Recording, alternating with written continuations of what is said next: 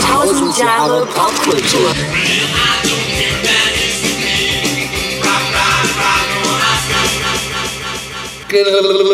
Einen wunderschönen guten Tag und, Und herzlich, herzlich willkommen, willkommen zu 1000 Jahre Pop Kultur. mit dem heutigen Thema. Episode 56. 56, genau. Ja. Episode 56, Back to School. Schule in der Popkultur. Mhm.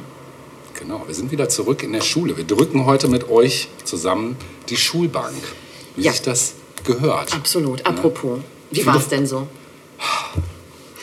Ich sag mal so, es, war, es gab unterschiedliche Phasen, muss ich sagen. Die Grundschule war noch heile Welt. Dann bin ich auf Realschule.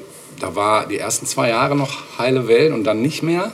Also da denke ich nicht so gern dran zurück an meine Realschulzeit. Und dann, als ich das Fachabi gemacht habe mit Berufsschule in Kombination, da war dann wieder alles cool.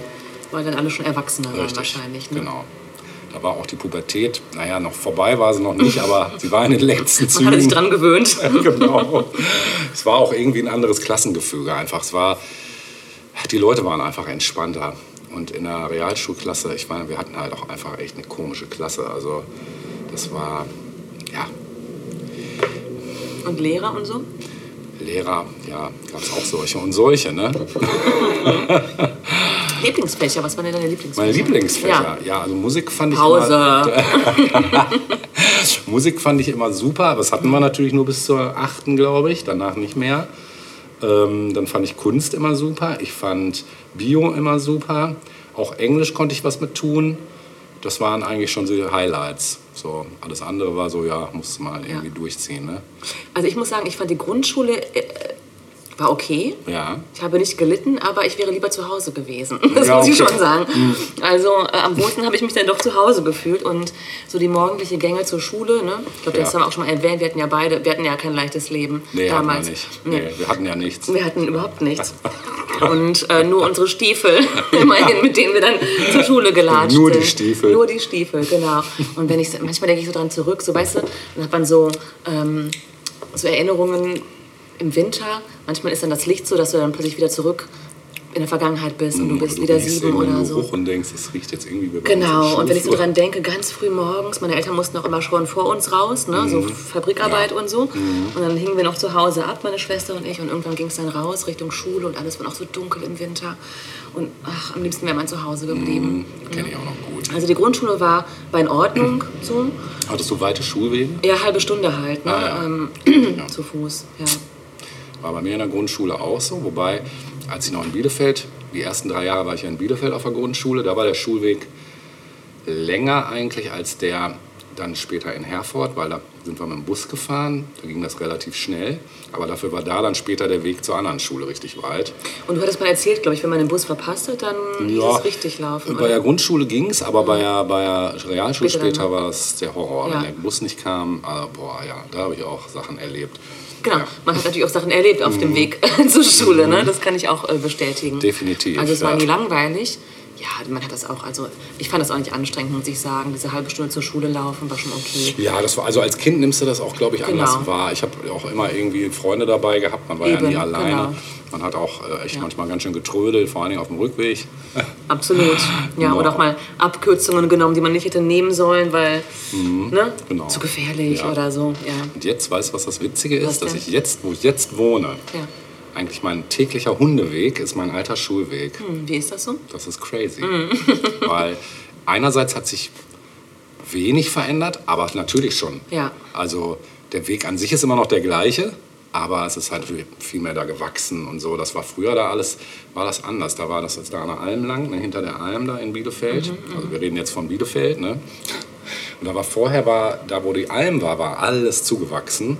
Und dafür war der Bach, der da lang fließt, sehr offen. Da kamst du so locker dran. Und jetzt ist es genau umgekehrt. Die haben die ganzen Bäume da alle weggenommen bei der Alm. Da siehst du ja direkt jetzt Ja, die. Alm. Und dafür ist dieser ganze Bachlauf total zugewachsen. Also krass. da steht halt alles, alles zugewuchert. Ne? Also ich bin ja in Detmold äh, Mhm. zur Grundschule gegangen und wir haben damals ähm, Detmold. Detmold! äh, Hildesheim-Berg, um genau zu sein. Ja. Ähm, und das war, wir mussten aber in den, nach Hiddesen quasi, in den Hm. Vorort, da wo auch der Hermann steht. Das war dann aber auch ein bisschen hidden, ne? Es war ein bisschen hidden, genau. Damals aber noch nicht so, äh, also ähnlich wie du es beschreibst. Wir haben ähm, quasi etwas, mh, also am Stadtrand quasi war das Viertel. Und als ich Grundschulkind war, war das noch lange Zeit so, dass hinter uns die Felder anfingen, quasi, bis es dann nach Hildesen reinging. So, Ja. ne? Und wenn du da heute, also auch schon als wir irgendwann weggezogen sind, da war ich zehn, ähm, war das dann auch schon gut verbaut. Ne? Aber heute fahren da Busse lang ne, dahin. Also das war halt Mhm. Ja, früher halt überhaupt nicht der Fall. Das Ne? hat sich schon geändert, ne? Das ist schon crazy. Wobei ich glaube, die Ecke, wo wir da in Eikum dann gewohnt haben, in Herford, da ist immer noch genauso wie früher. Also da fahren immer noch genauso wenig Busse und Da ist die Welt noch in Ordnung. ja, weiß ich nicht, ob die Nee, in ne? Ordnung ist, aber sie macht erstmal den, der Schein trügt, glaube ich. Ja, und dann Gymnasium. Ich bin dann direkt äh, zum Gymnasium gewechselt. Mhm. Und ähm, das war aufregend. Also ich hatte das Glück, tolle Freunde zu haben. Das ist ja das A und O Ja, eigentlich. Ne? Damit übersteht man ja alles eigentlich. So, ne? So, ja. Meine Freunde waren lustigerweise alle nicht aus meiner Klasse. Ja, ja, okay. Aber schon von der Schule oder? Mhm. Ja gut, immerhin. Das heißt, man hatte dann die Pausen, die man dann zusammen verbringen konnte. Ja, ich war immer so ein bisschen der Freak-Außenseiter. Ich hab, war auch gerne der Klassenclown, das war ich wirklich gerne. Aber ja, es kommt dann irgendwann zu einem zurück. Ne? Ja. Irgendwann merkt man, hm, ist doch nicht so cool. Also insofern, das war gut an der Schule, aber ja, also wenn ich vorhin gesagt habe, Pause war die geilste Unterrichtsstunde, das stimmt schon ein bisschen. Ne? Mhm. Also ähm, hatte auch meine Lieblingsfächer, aber ja, ich war dann auch froh, als es irgendwann vorbei war. so. Ja, das ist genau. Und wie auf der Berufsschule war es dann später, äh, da war es irgendwie ganz anders. Da war irgendwie, alle waren entspannt, die Lehrer waren entspannt, die Mitschüler waren entspannt. Es war irgendwie mehr auf Augenhöhe alles da, so hatte man den Eindruck. Da waren die Lehrer auch nicht mehr diejenigen, die dir das eingetrichtert haben oder so. Musstest du schon irgendwie selber. Also ein bisschen eher wie an der Uni vielleicht. Ja, ne? irgendwie schon, So ein irgendwie schon. Zwischending, ne? Ja, ist immer lustig, wenn man zwischendurch dann mal wieder so alte Lehrer wieder trifft, was ich jetzt öfters in letzter Zeit tatsächlich getan habe. Ich habe Lehrer getroffen unterwegs, wenn ich mit dem Hund spazieren war im Park, treffe ich plötzlich alte Berufsschullehrer wieder und man cool. kommt so ins Gespräch. Ja. Das, das ist Ja, das ist mir selten passiert. Also es gab noch einen Kunstlehrer, Mhm. mm, ich glaube, den hatte ich von der fünften bis zur zehnten. ja, Ähm, und den hat man auch noch häufiger gesehen am Sigi äh, in Ja, Bielefeld. Ne? ja. Genau. ist ja meine Hut. Und der hat mich auch immer gegrüßt. Ich habe mich immer gefragt, weiß er wirklich, wer ich bin? Oder grüßt er einfach alle, so, die in meinem Alter damals waren? So vorsorglich, könnte passen. ähm, genau. Aber ansonsten habe ich, glaube ich, seitdem keinen. Irgendwann kurz danach nochmal meinen Deutschlehrer irgendwie am Bahnhof. Leider nicht, nein. Ja. Also ich fände es auch interessanter, nochmal alte Lehrer zu treffen als alte Mitschüler. Tatsächlich. Definitiv. Alte Mitschüler trifft man schon mal so zwischendurch. und Wundert sich dann manchmal, was passiert ist eigentlich in den ganzen Jahren. Ja, manchmal ist das so. Manchmal ist das so. Ja. Und ansonsten sowas wie, ähm, sowas wie Streiche oder hast du auch mal nachsitzen müssen oder Nachsitzen kann ich Ja. mich wirklich nicht dran erinnern. ey. Also entweder habe ich nie nachsitzen müssen oder es ist halt einfach nicht mehr in meiner Erinnerung. Streiche, klar, natürlich. Also unsere Klasse war für eins berühmt, für kranke Streiche, definitiv. Wir haben wirklich krasses Zeug gemacht. Und ähm, Gott sei Dank war ich da nie federführend, aber wie das dann so ist, dann so eine Gruppendynamik einsetzt, ne? du, kann dann auch schon mal fies werden. Ne? Ja. schon Ich musste einmal nachsitzen in der Grundschule musstest sogar. nach, warum? Ja. Warum das denn? Äh, Stichwort äh, Abkürzungen zur Schule. Also eigentlich sollten wir immer den äh, Haupt, die Hauptstraße entlang gehen zur Schule und meine Freundin und ich, wir sind dann aber oftmals über die Felder halt ne, und durch die Wälder, so als es die halt da noch gab. Und ja, da wird man halt abgelenkt, wie das dann so ist und kommt dann auch schon mal zu spät zur Schule. passieren. Und das eine Mal kamen wir, glaube ich, wir waren völlig, wir sahen auch voll vermatscht aus, weil wir irgendwie übers Feld gelaufen waren und gespielt haben. Und ja, man wird halt abgelenkt, man ist Ja, halt Kind. genau. Man hat eigentlich noch nichts in der Schule zu suchen, finde Ja, ich, in dem. Alter. Ne? Aber gut, anderes Thema. Jedenfalls kamen wir zu spät und mussten danach sitzen. Und ähm, das war uns auch furchtbar peinlich, weil eigentlich, also nachsitzen, ne? Ja, in der Grundschule auch noch so. Ja, Aber das es gab einen krass. Jungen, der hieß Pierre, und der hat schon geraucht in der Oh. Grundschule, ja. Krass, ja, das Also gab's heavy. auch. Ah, gab's. Überleg mal, so mit neun oder zehn, ja. So, und der, das war das Krasse, weil der, der äh, Unterrichtsraum, in dem nachgesessen wurde, der war im Erdgeschoss. Und Pia musste mit uns nachsitzen. Und ist während der Nachsitzestunde, sozusagen Nachsitzstunde, als die Lehrerin oder der Lehrer kurz draußen war, hat er das Fenster geöffnet und ist abgehauen. Überleg mal. Ja, kann man machen. ja, aufregend. Auf jeden Fall, ja, keine Ahnung, was aus Pia geworden ist. Geil. Ja, genau. Aber ansonsten, ja, streiche auch bei uns in der Klasse immer mal wieder. Ich musste häufiger mal vor die Tür, weil ich ständig gequatscht habe. Ach, guck Ja. Und es gab einen Lehrer, der war da, ja, Quasseltante gewesen.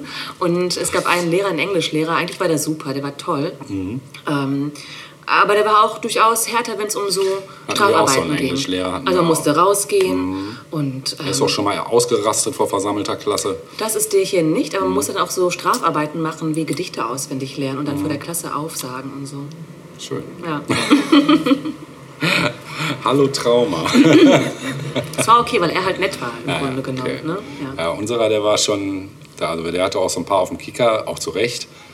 Und wenn, von dem wolltest du auch nicht zusammengefaltet Ja. werden. Das war kein Spaß. Aber es war ein super Lehrer. Also der, bei dem habe ich am meisten gelernt, weil der einfach manche- ja. top. Und manchmal ist es ja auch so, dass manche Lehrer gar nicht für die Unterstufe gemacht sind. Wenn Mhm. man die in der Unterstufe hat und dann in der Oberstufe nochmal oder in der Mittelstufe, dann waren die plötzlich ganz. Ja. Also die waren genau so, aber plötzlich passt es Ja, dann irgendwie. das stimmt. Ne? Das war bei dem auch der Fall. Wir hatten den schon erst in der achten und dann haben wir ihn später in der zehnten wieder Mhm. gekriegt und dann war das eine ganz andere Siehst Nummer. Ne? Genau. Ja, das ist, äh, wenn man dann so erstmal so wieder so ins Schwelgen gerät, was einem wieder so alles einfällt. Ja. Da, ähm, Ich habe noch einen Schulwitz gefunden. ja, hau raus. Peter kommt zu spät. Die Lehrerin fragt, wo kommst du denn her? Peter, von draußen. Das war der witzigste, den ich gefunden Oh, habe. oh, oh, ja. oh. ja. Also, hei. da muss man sagen, Der ist auch so ein bisschen so ein Melitta-Witz, der muss erst Ja. durchlaufen. Genau. ja, so viel zum Thema Ausreden, wenn Ja. man mal zu spät kam. Ich glaube, da. Äh, Ja, das, ich bin in der Berufsschule regelmäßig zu spät gekommen, weil mein Bus immer so spät kam. Also es ging mein gar nicht. Fahrrad war immer so lahm, deswegen bin ich immer zu spät gekommen. Ja, bei uns war immer so oft Stromausfall und Ja. der Wecker nicht Ja, ne, sowas zum Beispiel. Ja, genau. Oder ich glaube, eine Freundin von meiner Schwester hat damals als Ausrede gebracht, ich musste die Blumen gießen. so Sachen. Auch, hat auch Priorität, auf jeden Fall. Genau.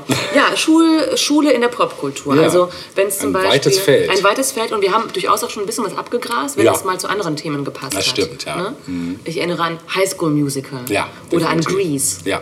Oder pff, was weiß ich, was war da nicht noch Fame Schönes? du's? Fame Ja. natürlich, ja. ja. Ja, es gibt einfach wirklich, wenn man erstmal anfängt zu graben, es gibt ohne Ende auch unterschiedlichste Genres, ob Filme, ob Serien, auch Musik, ähm, komme ich später auch noch zu. Ähm, genau. Aber ich dachte mir heute mal, weil wir dachten uns, heute fängt Fang ich mal Natascha an, ne? an. Genau, fang ich mal an. Genau. Und zwar, ähm, du hattest ja schon prophezeit, wir würden auf jeden Fall eine Doppelung Ja. heute und nächste Woche haben. Schwöre ich dir. Ich habe auch, äh, ich, ihr seid Zeuge, also wenn wir keine Doppelung in dieser Doppelfolge haben, dann gebe ich einen aus. Ja. Also Genau. nicht für euch, aber Champagne. für Natascha. Ja, für alle. für alle, genau. Für alle. Meldet euch unter folgender Mailadresse. Ja, ich fange gleich mit einem Mega-Klassiker an. Ja, da hau doch mal raus. Und zwar ähm, ist dieser Film, oder ähm, ähm, hat dieser Film die vermutlich berühmteste Abschlussballszene der Filmgeschichte. Ja, glaube ich, erinnere mich. Ja. Sind wir im Genre Horror Ja, unterwegs? hast du ihn auch dabei? Stephen King, Ja, Carrie. ja. Habe ich nicht dabei, Ach, wollte schade. erst. Ist ein Megafilm, ja. Ich dachte mir, der muss kommen. Ja, definitiv. Und ich habe ihn mir nach vielen, vielen Jahren auch nochmal gegeben ja. als Vorbereitung. Den alten, äh, den neuen auch? Es gibt ja ein Nein, nein, habe ich nicht. Ich habe schon das Original aus dem Jahre 76 ja, genommen. Ist auch am geilsten. Ja. Ja, es war auch, ähm, du hattest ja auch schon mal Stephen King äh, vorgestellt mit seinen Büchern. Und ich glaube sogar, dass Carrie das erste Stephen King Buch war, das ich überhaupt gelesen habe. Und es ist ja auch sein allererstes Buch gewesen. Ach, guck mal, das ja, wusste ich nicht. Genau. Ich dachte, Christine wäre das erste gewesen. Oder No. Cujo. Okay. Carrie. Krass. Ja. Ähm, Carrie selbst ist zwei Jahre vorher, glaube ich, erschienen, 1974. Ja. Und schon zwei Jahre später Kam der Film. kam der Film. Oh. Und zwar unter der Regie von Brian De Palma. Oh, ja. Auch kein Nee, kein No, nee. Praktikant. Nee. Wahrlich nicht. Nein. Ähm, der Film oder diese Verfilmung ist ähm, der erste von mehr als 100 TV- und Kinoproduktionen, die auf Grundlage von Kings Büchern Ja. basieren. Ne? Das ist echt heftig. Das ist- Überleg ja. mal. Ich meine, er hat ja auch viel geschrieben, Ja, aber das ist schon heftig. Ne? Das ist heftig, ja. ja. Äh, Hauptrollen? Ein, ja. Eins der wenigen Bücher von ihm, die ich tatsächlich nicht gelesen habe. Ich weiß gar nicht warum. Weil Film habe ich gesehen. Ich ja, habe habe viele Stephen King Bücher gelesen mhm. und fand es toll. Ja, glaube ich. umgehauen, Ja, mhm. muss ich vielleicht mal lesen noch. ja. Ja. Hauptrolle? Sissy Spacek. Ja, den Namen hatte ich nicht am Schirm. Genau. Mhm. Als Carrie White, ne? als die Hauptfigur. Ja. Und Piper Laurie als die Mutter. ja. Die Mutter. und lustigerweise in einer Nebenrolle der junge John Travolta. Kurz vor seinem Riesendurchbruch, ja. Ja. Ähm, King selbst war damals erst 26 Jahre alt und hat für die Filmrechte nur 2500 Dollar bekommen. Ja, Schön. Clippergeld. ja, er selbst sagt aber, er hätte Glück gehabt, denn ähm, dass es überhaupt mit seinem allerersten Buch äh, so passiert ist. Ne? Ja, Also was, ja, was wäre gewesen, wenn das nicht gewesen wäre. Stimmt, So, ne? Also er war froh, dass es äh, überhaupt verfilmt wurde. Okay, worum geht es denn in diesem Film? Also wir haben die Hauptfigur, die 16-jährige Carrie White. Und Carrie ist halt so ein, naja, eine schüchterne Einzelgängerin. Ne? Ähm, sie lebt mit ihrer fanatisch religiösen Mutter äh, Margaret zusammen. Es sind also nur diese beiden in diesem großen Haus. Und ähm, in der Schule selbst wird, äh, ja, also ist Carrie unbeliebt und wird äh, von ihren Mitschülerinnen vor allem auch gemobbt. Ja. Ne? Und ähm, gleich zu Beginn ähm, beginnt es mit einer traumatischen Szene unter der Dusche. Vielleicht ja. hast du es vor, Ja, vor weiß ich Augen, ne? ja. genau. Denn Carrie bekommt ihre erste Periode unter der Schuldusche. Und ähm, sie gerät total in Panik, weil ihr nie jemand etwas von Menstruation erzählt hat. Also sie fragt sich, was, Was- passiert mit mir. Genau. Und die anderen Mädchen, ähm, ja, sind halt äh, völlig unsensibel Ja. und ähm, sie aus, bewerfen sie mit Hygieneartikeln. Sie wird in eine Ecke gedrängt und kommt überhaupt nicht klar. Mm, Erst die Sportlehrerin Miss Collins muss eingreifen und ähm, die kann das auch nicht so richtig glauben, dass Carrie so weltfremd ist. Ähm, es gibt dann auch ein Gespräch mit dem Schuldirektor und ja, sowohl die Lehrerin als auch der Direktor. ne? Ja, wobei sie sich auch schon fragen, was ist los mit Carrie eigentlich? Ne? ja. Also das hätte ja auch ganz anders ausgehen können. So, ne? warum, warum ist die so weltfremd? Ne? Ähm, okay, und dann wird auch Carrie hinzugeholt zu diesem Gespräch. Das ist ja alles unglaublich peinlich. Und durch Scham und Zorn kann sie plötzlich in diesem Schulbüro unbemerkt Dinge bewegen. Also auffällig ist dann, dass der Aschenbecher plötzlich vom Tisch knallt. Die anderen merken das aber nicht. Nur sie weiß natürlich, dass das jetzt im Prinzip durch ihre Gedankenkraft so passiert ist. Ne? Und dann beginnt sie auch schon in den nächsten Tagen, sich über Telekinese zu informieren in der Schulbibliothek. Hättest du auch gerne so eine Kraft? Ja, wäre schon geil, Ja, oder? schon Telekinese fände ich schon ziemlich es ist ja geil. nicht nur, dass man Sachen bewegen, man kann sie auch zu sich bringen. Du musst Klar. nicht aufstehen, Nö. gewisse Sachen. Äh, Du liegst schön auf dem Sofa und lässt dir das Brathähnchen einmal ranfliegen. Ob man sich selbst auch bewegen kann bei Telekinese? Ach, so die höheren Skills. Es gab doch diesen Film Chronicle. Kenn Kennst du den? Mhm. Nein. Sehr empfehlenswert. Le- Ist jetzt nicht direkt Schulthema, sind zwar auch Schulfreunde, aber hat jetzt nicht Schule als Thema, sonst hätte man den auch vorstellen können. Da geht es auch ums Thema Mhm. Telekinese, kommen mit so Meteoriten in Berührung und können dann plötzlich auch sich selbst. Äh, Ja, das, das wäre ja interessant. Ja. Ja, soweit ist Carrie dann doch noch nicht. Ne? Zumindest nicht zu Beginn, als sie es bemerkt. Ähm, okay, nach dem Vorfall in der Schule, Dusche, wird dann auch die Mutter natürlich informiert. Und zu Hause behauptet dann die Mutter, äh, die Menstruation sei durch eine Sünde verursacht worden. Und Carrie soll um Vergebung beten. Hast du das auch mit Kraft deiner Gedanken gerade Ja, gemacht oder einfach nur Tollpatschigkeit? den hab ich, den hab ich tollpatschig per Gedankenkraft von meinem Genau. Finger manövriert. Ähm, also Carrie soll um Vergebung beten. Das ist in diesem Haus auch gar nicht so schwer, weil überall, äh, überall Devotionalien rumstehen. Ne? Also wo sie hinblickt, äh, ist da ein Kreuz Ja. oder ein Jesus oder Ja. eine Mary oder Ja, so. ja. Ne? Ja. Das ist schon krass. Ähm, entsprechend ähm, muss sie dann auch in die Ecke und beten. Ähm, sie ist entsprechend aber auch frustriert, weil sie merkt, nein, also diese, sie weiß ja, warum sie so äh, in Panik verfallen ist, weil sie eben nicht vorbereitet wurde. Das ist halt einzig allein die Schuld dieser extrem zurückgezogen lebenden Mutter letztlich. Ne? Und sie ist frustriert und wütend und kann dadurch auch wieder Dinge bewegen plötzlich in ihrem Zimmer. Also der Spiegel zerplatzt zum Beispiel. Ne? Genau. Ähm, in der Schule ist es so, dass die Lehrerin Miss Collins die Mitschülerinnen zu einer Woche Nachsitzen im Sport äh, verdonnert. Schrecklich. Ne? Also dann sieht man da, wie die armen Mädchen, was heißt arm, sie haben es ja verdient, ne? Ähm, aber die müssen richtig schwitzen. Ja. Und ähm, Zudem ähm, ist, äh, gehört zu dieser Strafe, dass wer sich nicht daran hält, wer diese Strafe quasi boykottiert, nicht am Abschlussball teilnehmen darf. Und das ist natürlich der absolute Horror. Möchte Horror. niemand. Das möchte niemand, nein. Aber die Schülerin Chris, das ist so die Redelsführerin, die weigert sich, an, diesem Sport, äh, an dieser Sportstrafe teilzunehmen und darf entsprechend auch nicht zum Abschlussball. Ähm, es gibt dann auch eine andere Schülerin, Sue, äh, die spürt ähm, Reue tatsächlich. Also der tut das, was in der Schuldusche passiert, ist leid. Und sie möchte gerne, dass Carrie ein gutes Erlebnis hat, dass sie einfach dazugehört und normal ist in gewisser Weise. Ne? Und um das irgendwie hinzubekommen, überredet sie ihren äh, Freund Tommy Ross, ähm, der super beliebt ist an der Schule, Carrie zum Schulball einzuladen. Das macht er dann auch. Also, ne? Und Carrie zögert zuerst, weil sie glaubt, das ist eine Falle. Und man will ihr da irgendwie letztlich nur Böses. Ne? Aber Tommy überzeugt sie und sagt, komm, ey, das ist alles nett gemeint. Und dann sagt sie auch zu. Allerdings gegen den Willen der erbosten Mutter. Ja, und außerdem gibt es ja immer noch diese schreckliche Chris, die mit ihrem Freund Billy Ja. blutige Rache plant. Ja, was es mit dieser blutigen Rache auf sich hat, das kann man nur erfahren, wenn man sich den Film anguckt. Äh, sollte man sich anschauen. Ja. ja. ja. Ja. Crazy ja. Film, oder? Guter Film. Absolut, genau. Ähm, Brian De Palma ist wohl ein ähm, ähm, bekannter Hitchcock-Fan. Entsprechend finden sich in äh, all seinen Filmen auch äh, einige Anspielungen auf Hitchcocks Filme. Und ähm, das ist auch bei Carrie der Fall. Ähm, also diese Dusche kennen wir schon aus Psycho zum Beispiel. Ne? Oder so ein gellender Schrei und so. Das ist halt alles ähm, so ein bisschen so ne? Ja. mit, mit einem Wink Richtung Hitchcock. Ja, genau. Ja. Ähm, was auch interessant ist, dass äh, De Palma verschiedene ähm, Filmeffekte nutzt, Ja. um Carries Situation bildlich nochmal zu verstärken, insbesondere wenn es dann äh, um den Schulball geht Mhm. zum Beispiel und den ähm, Höhepunkt dieses Films. Ne? Da sehen wir im Prinzip, was in Carrie vor sich geht, anhand von Filmeffekten. Was auch ganz cool gemacht ist, Mhm. Ja, super ich. Ne? gemacht. Ja. das stimmt.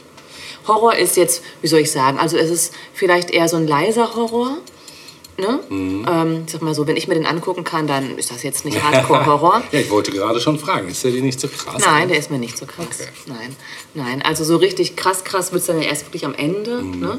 Und auch da gibt es natürlich auch, auch aus den 70ern ganz andere Filme, Ja, die ähm, mehr zur Sache gehen, was Horror betrifft, oder? Rosemary's Baby, hast du den gesehen? Den habe ich gesehen, aber ich dachte jetzt gerade eher sowas an Halloween Ah, oder ja, so. okay, ne? ja, gut. Das, Das ist dann schon mal- eine andere Nummer. Das zerrt an den Nerven. Ja, Freitag der 13. Ja.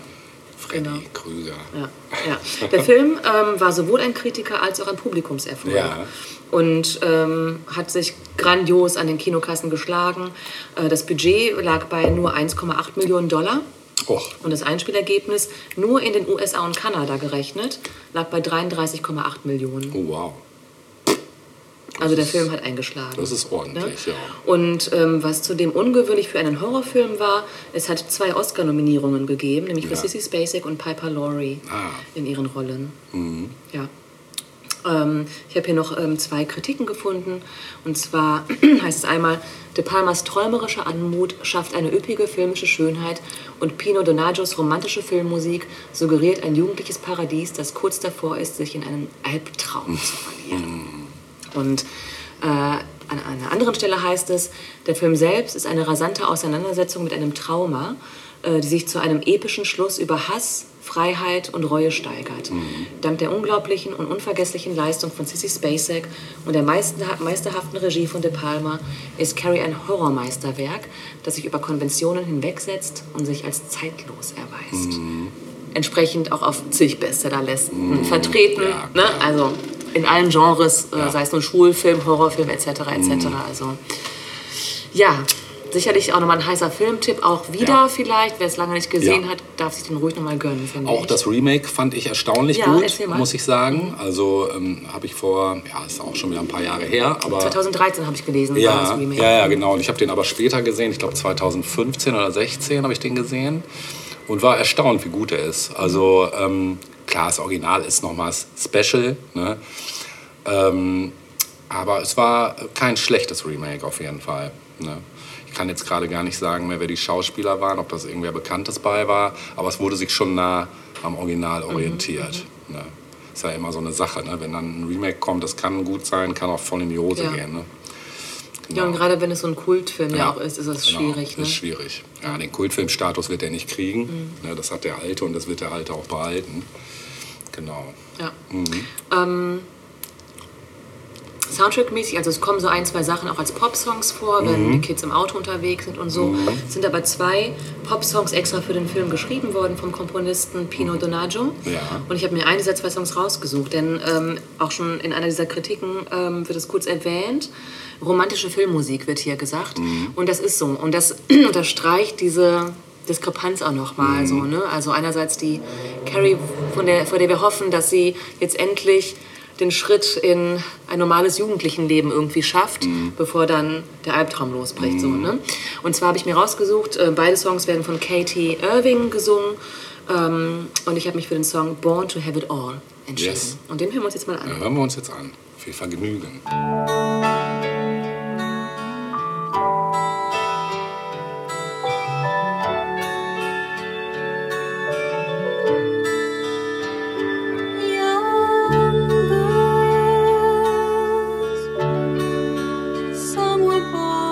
Born to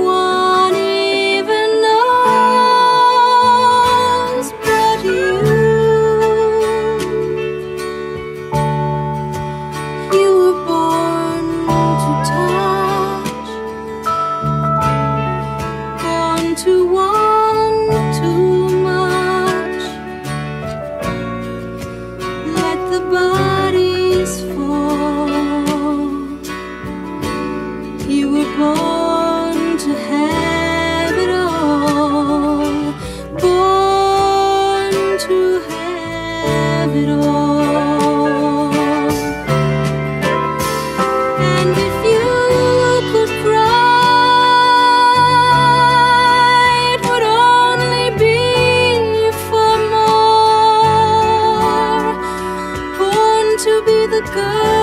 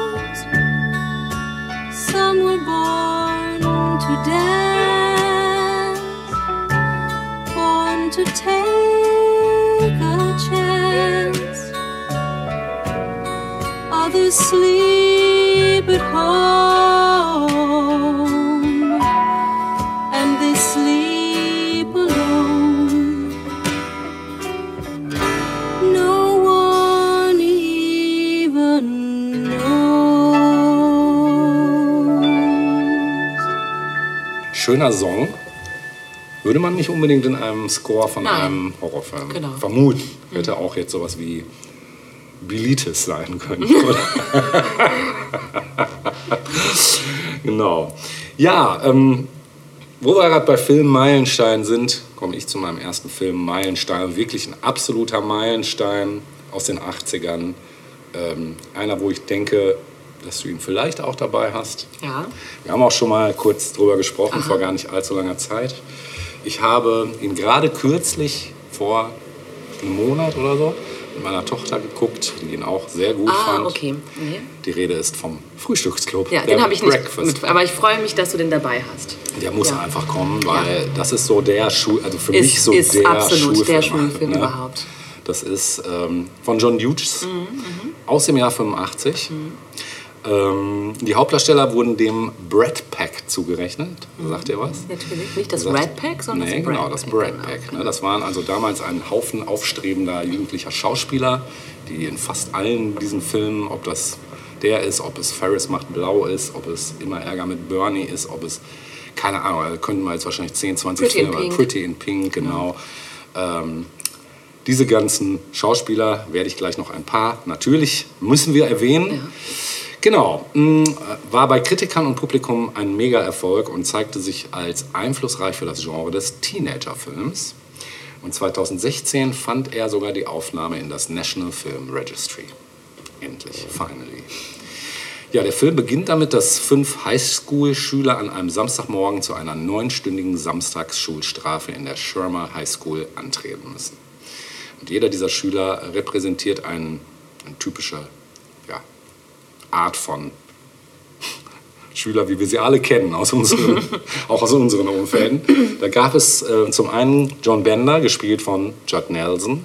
Das ist quasi der Pierre aus meiner Grundschulklasse. Ja, alles klar, ja. Nur nicht so Ja. cool. Also Pierre war nicht so cool, aber Ja, ja, er war schon sehr cool. Also, also Ja. der rebellische, ein Draufgänger, Störenfried und kommt aber aus einem schwierigen familiären Background.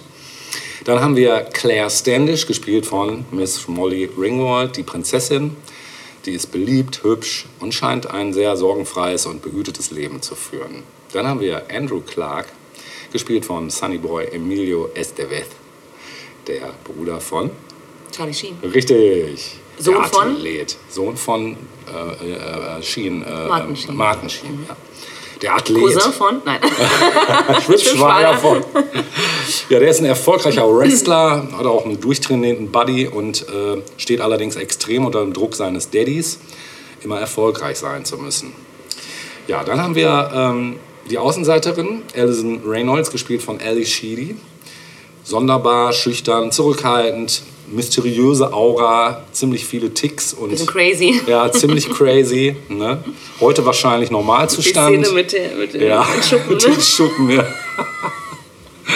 ja, wir sagen da jetzt nichts zu, ihr müsst den Film definitiv gucken. Fall. Ja, und natürlich dann noch Brian Johnson, gespielt von Anthony Michael Hall, das ist der Ge- Gehirnfried, der Professor, er ist ein Nerd, wird von seinen Eltern extrem unter Druck gesetzt, gute Noten zu bekommen.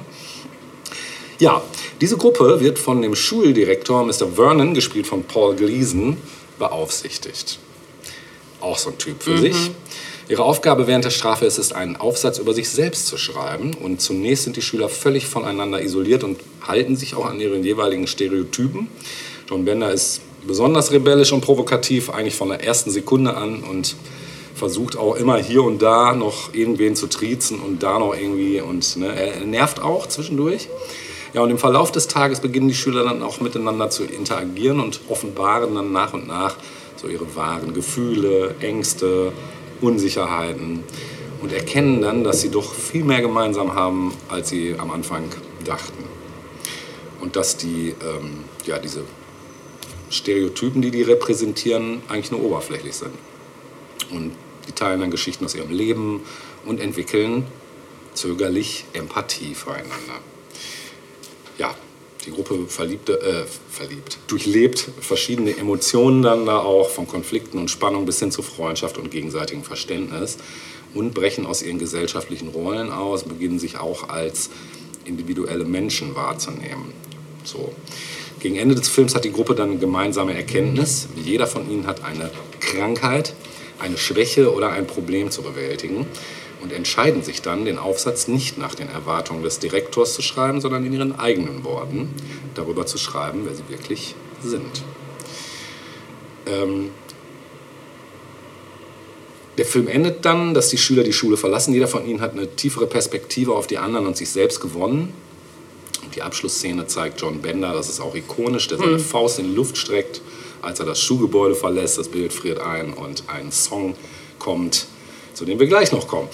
Äh, dann- Ja. Vor allem merken Sie, dass in ihnen allen jeder andere irgendwie auch steckt. Ja, ne? genau. Jeder ist genau. irgendwie der Sportler, Ja, der Nerd, ja, der Außenseiter genau, etc. Ganz genau. Ne? Das meinte ich auch mit Empathie. Also Ja. sie kriegen irgendwie äh, eine größere Sicht auf die, auf die Dinge. Ne? Mhm. Ganz kurz, so, wie hat denn deine Tochter den Film gefunden? Die fand ihn super. Ja? Also hat sie genauso abgeholt, wie er mich, glaube ich, damals abgeholt hat. Und das ist halt auch, sie hat halt auch danach gesagt, sie meint, es ist so krass, wenn man jetzt Filme authentisch aus den 80ern sieht, Ja. aber im Vergleich dazu Serien aktuelle, die halt auf 80er gemacht Ah, sind, wie ja. viel so an, in- also wie viel man Insider. da wieder, ja, was man plötzlich wieder entdeckt. So auch äh, in Stranger Things oder Ja. Sex Education oder diese ganzen Coming of, Coming of Age. Serien gerade, die natürlich sich da auch bedienen, klar. Ne?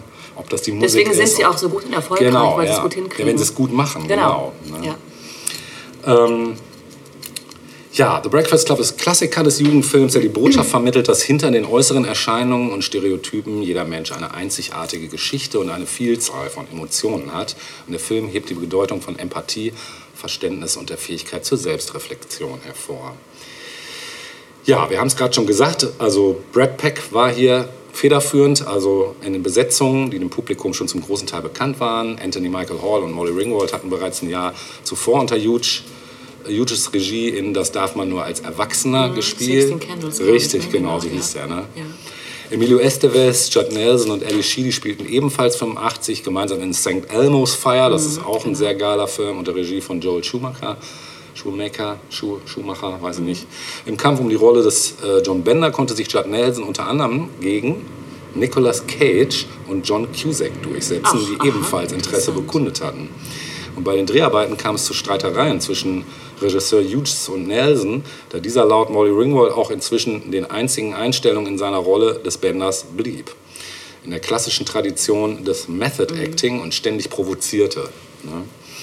Und zu einem Zeitpunkt wollte Hughes bereits Nelson feuern, doch die anderen Schauspieler redeten es dem Regisseur aus. Also es scheint auch privat special gewesen zu sein. Oder ist, weiß nicht, ob es immer noch ist, aber.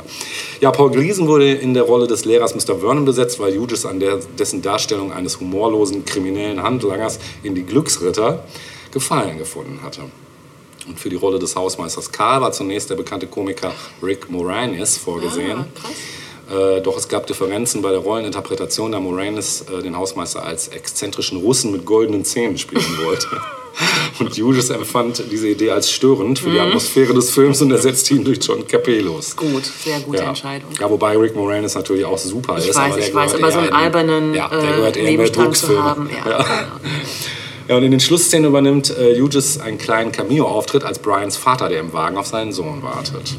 Ach, das ist Ja. ja lustig.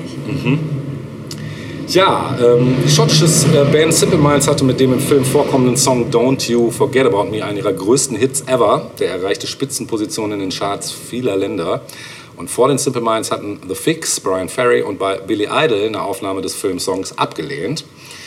Und am 19. Februar 85, vier Tage nach dem Kinostart des Films, ähm, erschien der offizielle Filmsoundtrack bei A&M Records und das Album mit insgesamt zehn Liedern konnte sich bis auf Platz 17 der amerikanischen Billboard 200 vorkämpfen. Ähm, und auch wirklich coole Songs in dem Soundtrack, definitiv. Wir kommen da gleich auch noch zu einem, natürlich.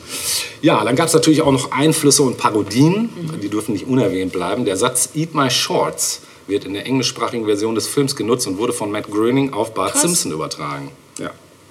Zudem hat Groening die Figur Bender aus Futurama nach John Bender benannt. Ach, krass. Mhm. Und häufig wird auch berichtet, dass die Figur des Schuldirektors Mr. Skinner aus den Simpsons auf der Figur des Lehrers Richard Vernon basiert. Und in der Filmparodie nicht noch ein Teenie-Film, die unter anderem auch diesen Film persifliert, spielt Paul Gleason seine Rolle als Mr. Vernon erneut. Und die Fernsehserie Victorious machte 2012 eine Adaption des Films. Die Folge heißt The Breakfast Bunch. Auch die Fernsehserie Faking It machte 2015 eine Adaption des Films. Die Folge heißt Boiling Point. Der Albumtitel Du und wie viel von deinen Freunden der Hamburger Band Ketka ist äh, einem Dialog zwischen John Bender und Andrew entlehnt. Der Song Frühstücksclub der Toten Dichter aus dem Album Kompass ohne Norden des Berliner Rappers, Rappers Prinz P basiert auf den Charakteren des Films. Ja, und zu abschließend noch die Navy CIS-Folge Bad Boy ermittelt das Team um Leroy Gibbs gegen eine Bande von Dieben, die sich 15 Jahre zuvor beim Nachsitzen an der Highschool kennengelernt haben und dabei auch die Idee zur gemeinsamen kriminellen Tätigkeit hatten. Die Zusammensetzung der Bande entspricht genau jenen fünf Charakteren, die im Frühstücksclub nachsitzen müssen. Witzig Ja, auch, und oder? auch John Kepelos hat wieder einen Gastauftritt als Highschool-Direktor. Ja, wir müssen natürlich jetzt ein Musikstück spielen und wir müssen vor allen Dingen ein Musikstück spielen, Ja. nämlich Don't You Ja. Forget About Me von den simplen Geistern. Ja. Viel Spaß damit.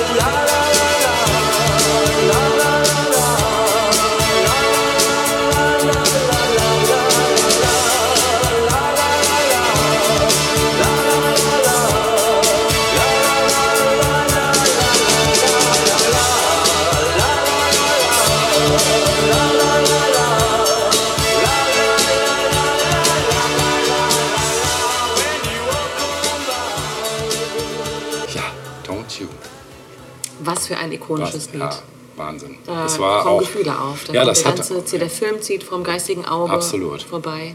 Und es ist auch, ich meine, das hat die Band halt auch einfach Ja, mal voll, so ne? von 0 auf 100 in Olymp gekickt. Ne? Ja, zu Recht. Auf jeder 80s Party schon in den Gehört. 80ern. Schon gut. ja, wirklich, es ist Ja. so ein Instant Classic eigentlich Ja, gewesen. Manchmal ist- ist sowas ja, ja. so, ne? Genau. Ja, kommen wir zu einem anderen Instant Classic, wenn auch ein bisschen anderer Art, möchte Ja. ich sagen. Wir äh, verlassen die USA und gucken mal, was in Deutschland so gelaufen ist. Ja. Denn auch in Deutschland hat es ja Filme gegeben, die das Thema Schule Ja. und Lehrer und Schüler aufgegriffen äh, haben.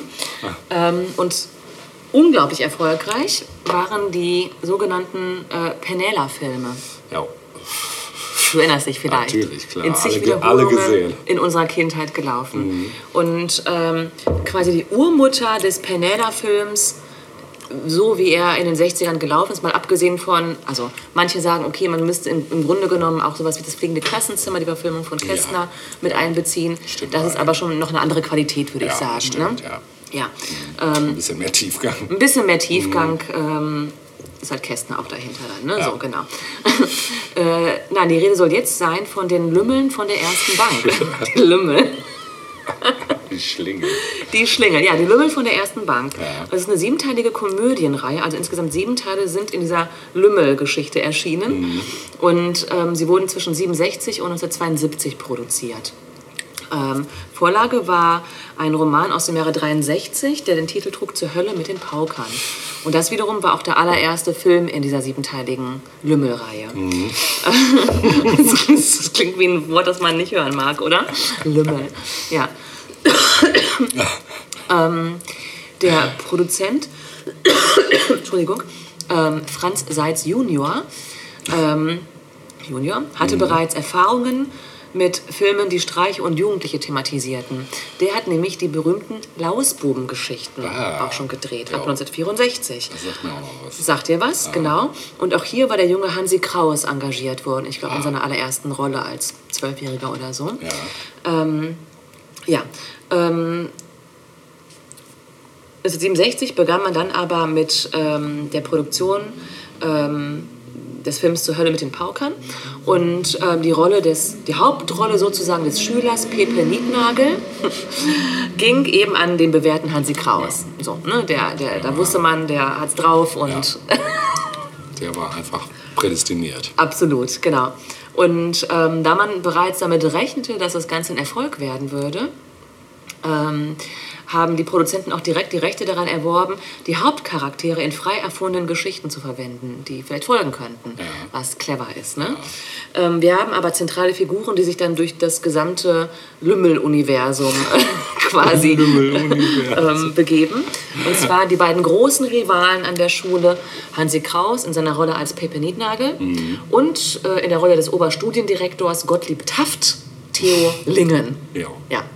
Also der ultimative Oberstudienrat, oder? Besser geht's nicht. Besser besetzen konnte man das nicht. Ja, ich glaube, diesen Typus Lehrer gibt es heute nicht mehr. Wahrscheinlich nicht. Nein. Das äh, ist ein Relikt.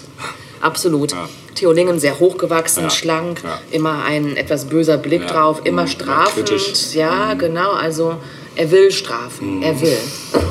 Er sucht nur nach einer Möglichkeit. Das ist die Verlängerung von Gottes Zorn. Auf jeden Fall, ja. Und dann hat es natürlich auch ähm, über die verschiedenen sieben Teile hinweg andere bekannte deutsche Schauspieler gegeben. Auch einige, die auch in diesen Reihen ihren Durchbruch dann erst hatten. Also nennen wir mal so Namen wie Georg Thomala, Ja. Uschi Glas, Ja, Peter Uschi Glas. Alexander, Heintje, der unvermeidbare Heintje, musste auch kommen. Ja. Ilja Richter, Hannelore Elsner, Krass. Hans Klarin, Gustav das ist Papa, ne? Ja. Willi Milovic, Ja. Harald Junke, Mili Willovic. ja, and the list goes on. Ja. Das sind nur so die bekanntesten Namen. Ne? Ähm, und die zogen sich ähm, eben durch dieses Lümmel-Universum. Lümmelversum. Dann spielte es auch keine Rolle mehr, dass in den Folgeteilen äh, Pepe Niednagels Vater von verschiedenen äh, Schauspielern verkörpert wurde. Mal war es Gustav Knut, mal Georg Thomala, Ja. dann wieder ein Dritter. Ja. Spielte keine Rolle. Nö. Nein. Kann man machen. Hauptsache lustig. Ja. ähm, die Stories spielen allesamt an dem äh, fiktiven Mommsen-Gymnasium Ja. in Baden-Baden. Und ähm, ja, die Schülerinnen und Schüler, vor allem eben Pepe Nietnagel, denken sich ständig Streiche und Intrigen aus, um den Lehrern eins auszuwischen. Ja. Und ähm, das Ziel sind immer veraltete Unterrichtsmethoden Ja. und autoritäre Lehrer. Also die müssen bekämpft werden. Ja, zu Recht. Ja. Und es traf den Nerv der Zeit. Denn Ende der 60er Jahre, in der realen Welt, haben wir die Studentenunruhen gehabt. Ne? Nochmal auf einer anderen Ebene. Also diese Filme waren natürlich eine harmlose, äh, ein, harm, ein harmloses Bild dieser tatsächlichen Zeit. Ne? So, wie sie, Ähm, so Revolten, wie sie die Eltern gerne gesehen hätten. Vermutlich Ja. unschuldig ne? und harmlos, ja. Aber genau das waren diese Filme. Also sie waren unterhaltsam, aber eben harmlos und man Genau. konnte drüber lachen. Ja? Ja. Und das haben Millionen von Menschen in der Republik genauso gesehen. Ja. Also allein den ersten Teil zur Hölle mit den Paukern sahen sechs Millionen Zuschauer in den Kinos. Mhm. Krass. Und auch die Nachfolger waren extrem erfolgreich, insbesondere die ersten drei Teile waren sehr erfolgreich. Ähm, die bekamen dann auch jeweils die goldene Leinwand, eine Ehrung, die für mehr als drei Millionen Zuschauer vergeben wird. Also Mhm. die ersten drei Teile waren absolute äh, Straßenfeger.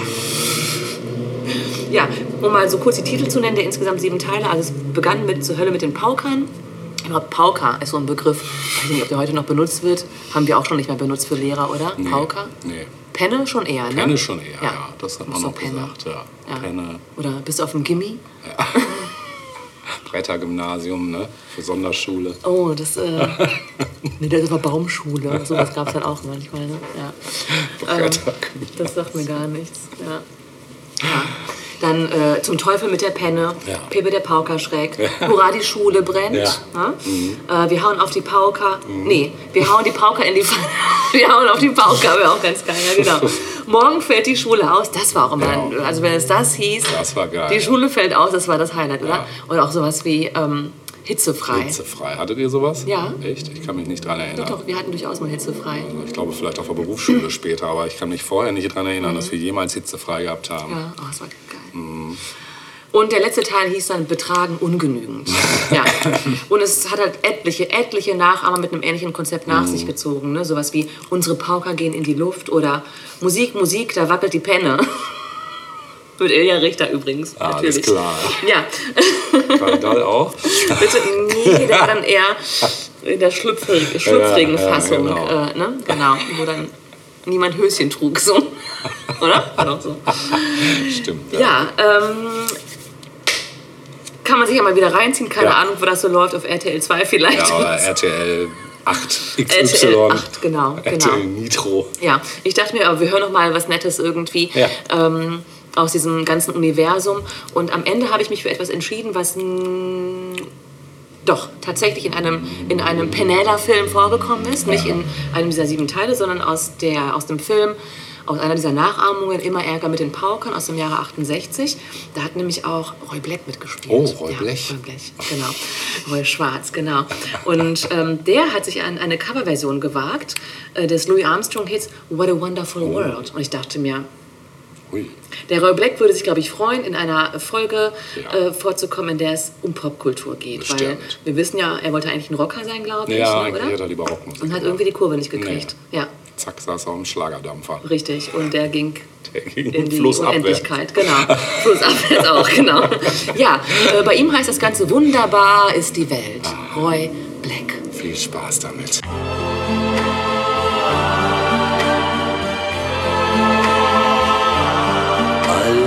Blumen blühen, alles ist grün, ein Tag wie im Mai. Und du dabei, hab Dank Himmelszelt. Wunderbar ist die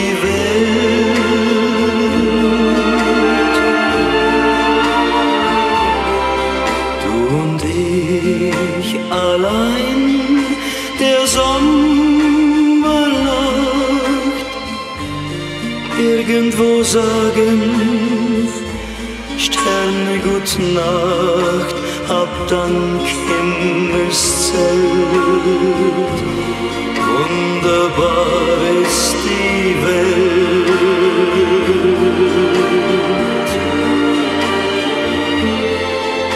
die Lieder der Lerche, die Wolken hell und klar, das Glück in deinen Armen, so wie es gestern war, eine Geige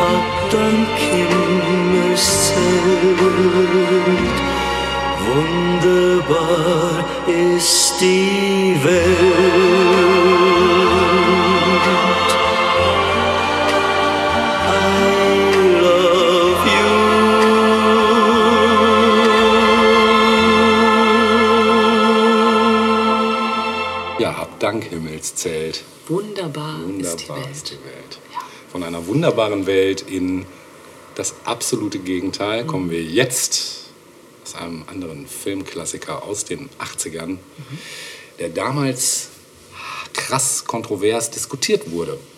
Die Rede ist von Class of 1984, die Klasse von 1984. Kenne ich nicht. Kennst du nicht? Nein.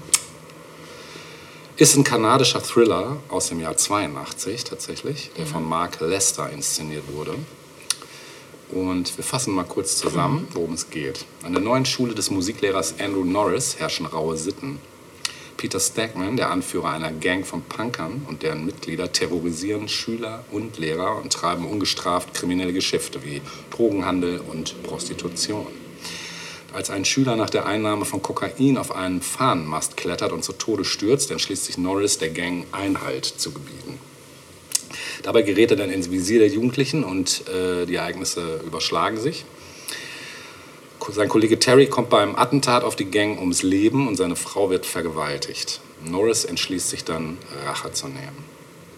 Es kommt zu einer finalen Auseinandersetzung. Norris tötet nach und nach die jugendlichen Bandenmitglieder. Ach, krass. Wow. Ja, das ist richtig heftig, richtig heftig. Das ist wirklich ein richtig heftiger Film. Auf dem Und Dach wir, und wir ärgern uns über das Nachsitzen. ja. ja, und auf dem Dach des Schulgebäudes stehen sich dann im Showdown des Films Norris und Steckman gegenüber. Wie das Ganze endet, lasse ich jetzt mal offen. Einer stirbt. Mit Sicherheit. Ja. Mhm.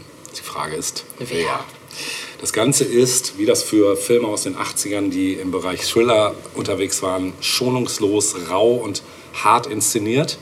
Also da werden keine Gefangenen gemacht. Mich erinnert das immer so, wenn ich den gucke, im Vergleich so ungefähr aus derselben Zeit ist Terminator, der erste mit Arnold Schwarzenegger. Der ist genauso rau und martialisch und brutal und so ist der halt auch.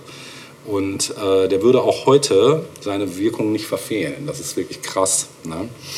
Ähm, ein Titelsong zum Beispiel war I Am the Future von Alice Cooper.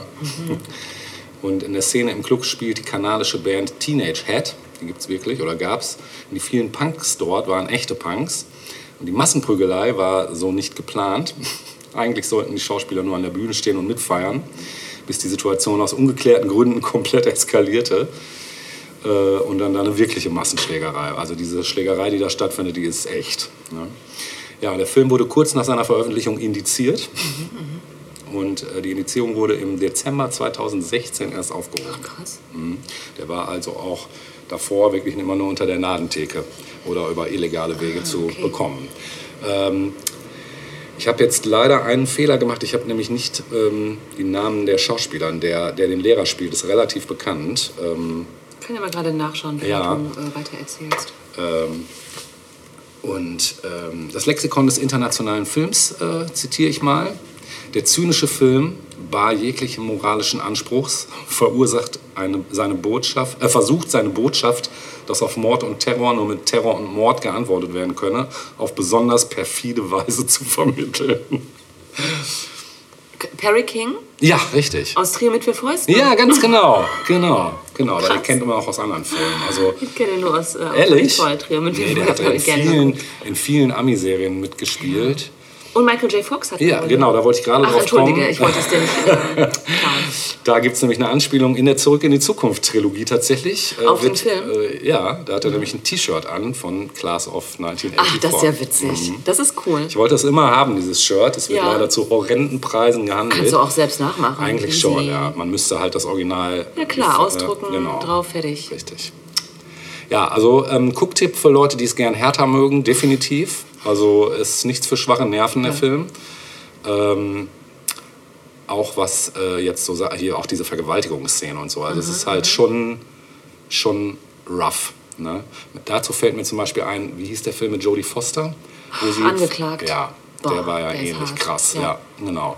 Und so, so eine Mischung. Also das Krasse, dann diese Brutalität aus Terminator und so diese, weiß ich, in den 80ern fand ich, wenn ich das mal mit heutigen Standards vergleiche, klar, heute Sachen sind auch super brutal, aber irgendwie war die Brutalität damals Ich finde auch das. Setting irgendwie. Direkt trifft es irgendwie. Auch das Setting war irgendwie direkter. Ja, also selbst genau. Filme, die nicht brutal waren, wirkten Ja. rauer. Ja, Stichwort Fame, Ende der 70er. Ja, zum Das Beispiel. war ja kein brutaler Film, ne? Genau. Aber trotzdem wirkte das alles sehr rough irgendwie ja so, ne? ganz genau. Ich Ja. meine, wo spielt dieser, äh, wo, wo findet das statt? In irgendeiner US-amerikanischen Großstadt? Oder? Da, ja, das, also ich weiß es jetzt gar nicht, ob es in Kanada tatsächlich auch spielt. Ich glaube, es spielt in den USA ja, tatsächlich. aber auch die Großstädte in den 80ern waren Ja. ja, auch echt ja, ja. eher ein gefährliches Pflaster. Sagt dir The Warriors was, der Nein. Film? Das war auch so ein Klassiker aus den 70ern Mhm. allerdings sogar, über so Gangs in New York. Auch richtig rougher Film. Also auch ein Meisterwerk, eigentlich ein Monument. Müsste Mhm. man mal in einer Monumente-Folge vielleicht besprechen. Der fällt mir auch immer dazu ein. Genau. Ähm, ja, dann dachte ich mir, was spiele ich für ein Musikstück? Ich wollte das Alice Cooper-Stück, finde ich jetzt nicht so geil. Ja. Ich bin auch nicht so ein Alice Cooper-Fan. Ich dachte mir, wir können die Stimmung vielleicht ein bisschen auflockern. Voll Black nochmal. Nee, Nein. aber du hast es eben schon erwähnt, weil es ein Filmtitel war. Hurra, die Schule brennt Ah ja, natürlich von Exabreit. ja. Das kommt jetzt. Mit den Nasenringen aus Phosphor. Phosphor, ganz genau. Die haben wir nämlich im Film auch. Ja, geil. Also die Punks sind sehr authentisch im Film. Viel Spaß damit.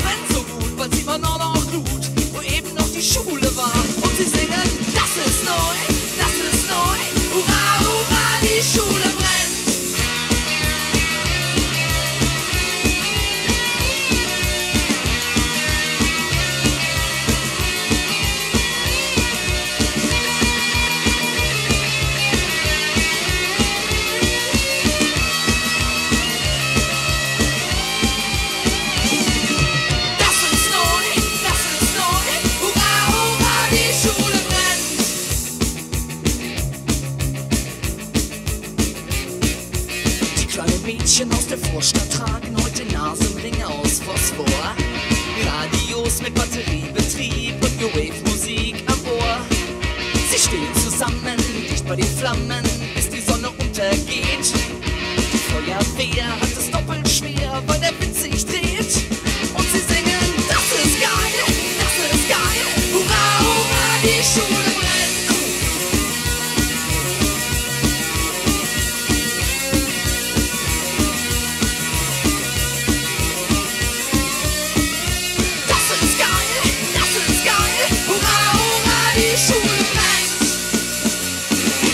Hurra, die Schule brennt. Ich habe Ja. gerade im Off kurz gebeichtet, dass durch mich und meine damalige beste Freundin auch beinahe unsere Schule gebrannt hätte. Das äh, ja. wirft ein völlig neues Licht auf dich, Ja, Natascha. ja, aber es, es ist ja nichts passiert. Ein flammendes Licht wirft das auf dich. Wie Feuerkind, wie hieß es Ja, so von? Feuer, der war auch geil. Mit Drew Barrymore. ne? Genau. ja. Super Fan. Ja, okay, Mhm. next Thema. Ja, hau raus. Aber im Grunde genommen bleiben wir bei der gleichen Brutalität, die du eben mit Class of Ja. 84 Ja. beschrieben hast. Ja. Es geht nämlich um einen der allerersten Filme, der das Thema Schule ähm, quasi auf die Kinoleinwand gebracht hat. Ja. Nämlich um den, um den Film Blackboard Jungle. Ah. Auf Deutsch Die Saat der Gewalt. Ach krass, ja, oh, den gab's auch. Ja, aus dem Jahre 55. So alt ist der? So alt. Krass. Ja, in Schwarz-Weiß gedreht. Ich weiß nicht, ob ich den gesehen habe, ehrlich gesagt. Aber das werde ich vielleicht gleich, wenn du berichtest. Ja, der ist so alt und ähm, nichtsdestotrotz stelle ich ihn hier vor. Ja, sehr Weil, schön. Machen wir so. Ja, machen wir. So sind wir. Ja, So genau. sind wir. So sind wir. Kennen wir nix. Ja, bitte was? Nee, wir kennen ja nichts, Nee. genau. Ähm, der Film Blackboard Jungle, also Blackboard Tafel ne, und Jungle Dschungel halt, ne, Mhm. Ja. Tafeldschungel sozusagen, ähm, basiert auf dem gleichnamigen Roman von Evan Hunter aus dem Jahre 54. Also Mhm. im Grunde genommen nach Erscheinung des Buches ist dann auch schon direkt der Film gedreht Ah, okay. worden. Das Interessante ist, dass der Autor dieses Buches selbst mal äh, als junger Mann Lehrer an einer Highschool in der Bronx gewesen ist. Und dieser Roman greift seine Erfahrungen wohl innerhalb dieser Zeitspanne auf, die er als Lehrer da verbracht hat in Ja. Bronx. Ähm, Regie und Drehbuch stammen von Richard Brooks, Mhm. der unter anderem auch schon die Regie geführt hat bei Katze auf dem heißen Wächter, Ah, also krass. später dann, ne? Ja. Mhm. kurz, kurz danach. Und die Brüder Karamasow, um nur mal Ja. Mhm. so zwei Hochkaräter zu nennen. Ja. Und als Hauptdarsteller Glenn Ford, als Lehrer in Mhm. Ja. Nöten, äh, Anne Francis als seine schwangere Frau und der wunderbare Sidney Poitier als einer der Schüler. Ich muss dazu sagen, ich habe diesen Film zum ersten Mal in Vorbereitung jetzt geguckt. Also ich habe den extra geguckt, weil ich dachte, guck, ähm, guck, guck dir den mal an, habe ich Guck gedacht. ihn dir mal an. Du. Ja. Guck, schau mal, guck. Und ich habe überhaupt nicht geguckt, wer, wer da mitspielt und sehe dann plötzlich diesen jungen schwarzen Typen und denke, was spielt der geil? Also er fällt sofort auf, ja, neben an diesen anderen Schülern zu Beginn und dann gucke ich nach, ist das doch tatsächlich Sidney Poitier. Ja, späterer. Weltstar. Also Ja, Hammer. äh, ich glaube, er war zur Zeit der Dreharbeiten 28 oder sowas. Also schon ein bisschen älter jetzt, aber ne, kein Teenager, aber Ja. in einer seiner ersten Rollen tatsächlich und Abgefahren. unglaublich gut. Ja. Okay, ähm, wir befinden uns in einer innerstädtischen Schule. Mitte der 1950er Jahre. Und Richard Dedier hat seinen ersten Tag als neuer Lehrer an dieser Schule. Und sofort wird deutlich, äh, dass dort ein rauer Ton herrscht. Was äh, lachst du? Nee. Bitte lachen Sie nicht. Ja, okay. Das ist ein ernstes Thema. Er guckt mich auch schon ganz Also, ernst der Hund. Wir haben ja auch einen Hund. Ja. Der uns Maßregelt zwischendurch. Ja, wenn er hört, es wird rau, dann denkt er sich, bitte nicht. Nein, bitte nicht. Ich habe doch nichts gemacht. Okay, ähm, also es ist klar, es ist irgendwie ein hartes Pflaster ähm, hier. Und ähm, der Schulleiter bestreitet das aber. Also als er darauf angesprochen wird, sagt er, nein, ähm, das ist so nicht, das äh, kommt Ihnen nur so vor. Aber die anderen Lehrer warnen den dir bereits und sagen, ja, ja, doch, doch, das ist nicht ohne hier. Ne? Und er freundet sich dann auch direkt am ersten Tag mit zwei anderen neuen Lehrern an, die ebenfalls eben beginnen an dieser Schule. Und ja, er kommt dann in seine Klasse und das ist eine reine Jungenklasse. Fragezeichen? Punkt. äh, ich frage mich gerade, ob noch, an, ob noch Mädchen. Ähm, nein, ich glaube, ich glaube, es ist eine reine Jungenschule sogar. Ja. Ähm, jedenfalls, ja, sofort wird klar, aggressiver, rauer Ton, äh, aufmüpfig bis zum Anschlag. Und ähm, insbesondere zwei Typen stechen heraus, nämlich Gregory Miller, gespielt von Sidney Poitier, und Artie West. Also da ist klar, das sind so die Typen, die irgendwie das Sagen haben. Ja. Ne? Aber auch die anderen sind nicht ohne. Also es wird ständig gestört im Unterricht und eigentlich ist gar kein wirklicher Unterricht möglich mit dieser Klasse. Ähm, und von diesen zwei, die da herausstechen, ist Artie West ähm, besonders brutal und aggressiv. Miller hingegen, also ne, Sidney Poitier, ist auch feindselig, äh, aber schlauer als die anderen. Ja. Und das fällt sofort auf. Und da haben wir direkt so ein, so, so ein wiederkehrendes Motiv, finde ich, das wir auch in späteren Filmen oft finden, wenn es um Schule geht, finde ich. Ne?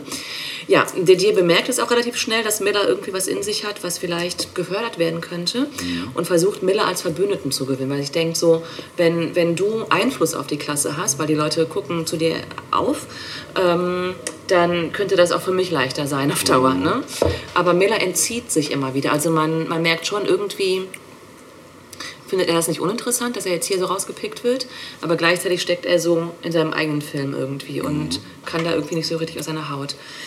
Ja, ähm, es gibt dann auch Vorfälle, die das äh, Klima in der Klasse extremst verschärfen. Zum Beispiel wird eine Lehrerin, ähnlich wie in Class of 84, von einem Schüler angegriffen und beinahe vergewaltigt. Oh. Und nur Didier kann das verhindern, indem er den Schüler überwältigt. Und ähm, kurz, danach, kurz darauf werden dann Didier und ein Kollege oder ein paar Kollegen von einer Bande überfallen, zu der auch West gehört, also dieser Artie West. Ja. Mm, Und es ist halt nicht lustig. Ne? Zu Hause sorgt sich Didiers Frau Anne. Ähm, sie ist schwanger und die haben schon ein Kind verloren und sie denkt, okay, also das ist jetzt echt ganz schön heftig, was hier gerade so abgeht mit dir und der Schule. Ich habe Angst, dass das irgendwie auf unsere auf unser Privatleben irgendwie auch Auswirkungen haben könnte. Und ähm, sie bittet ihn, dass er sich eine neue Schule sucht. Und es gibt ja wohl auch schon ein Angebot von einem alten Kollegen an einer viel netteren Schule, aber Didier lehnt ab, weil er sich so zum Ziel gesetzt hat, oder das ist so für ihn das Lehrersein schlechthin, Schülern etwas beibringen zu können. Und dazu gehören auch Schüler eben aus einer vielleicht benachteiligten Ecke der Stadt. Ähm, ja, Anne seine Frau bekommt anonyme Anrufe eines Tages, äh, mehrfach, die unterstellen, dass Didier und eine Lehrerin eine Affäre haben könnten. Das ist erlogen, also das ist nicht so, aber ganz offensichtlich versucht da jemand, vermutlich ein Schüler, irgendwie einen Keil zwischen die Eheleute zu werfen und Didier das Leben schwer zu machen. Ähm, ja, wie gesagt, Didier will nicht aufgeben und versucht dann die Schüler auch mit damals unkonventionellen Methoden für Bildung und Diskussionen zu begeistern. Also er zeigt dann zum Beispiel so einen ähm, animierten Film und dann entsteht tatsächlich auch eine Diskussion in der Klasse, weil das plötzlich eine andere Art des Unterrichtens ist und das die Jugendlichen auch nochmal anders anspricht. Ähm, Irgendwann lernt er dann auch im Verlauf der Zeit Millers Lebenswelt etwas kennen und versucht ihn zu überzeugen, mehr aus seinem Leben zu machen. Also Miller ist so ein bisschen so, ja, ich bleibe hier eh in dieser Gegend und ich werde halt Mechaniker und ich bin Mechaniker, aber offenbar könnte er auch irgendwie mehr machen ne? und vielleicht studieren vielleicht sogar, wenn alles gut ginge oder so. Ne? Ähm, ja, aber irgendwann eskaliert die Lage. Wie und in welcher Form, das könnt ihr dann rausfinden, wenn ihr euch Okay. den Film anschaut. Also mir jetzt von der Beschreibung her sagt es mir erstmal noch nicht so richtig was, aber ich glaube, ich muss mir mal einen Trailer oder sowas angucken davon. Ja, also wir hören schon, das ist so ein Motiv, das haben wir später ganz häufig in Filmen gehabt, wenn es um Schule geht. Mir ist sofort Ja.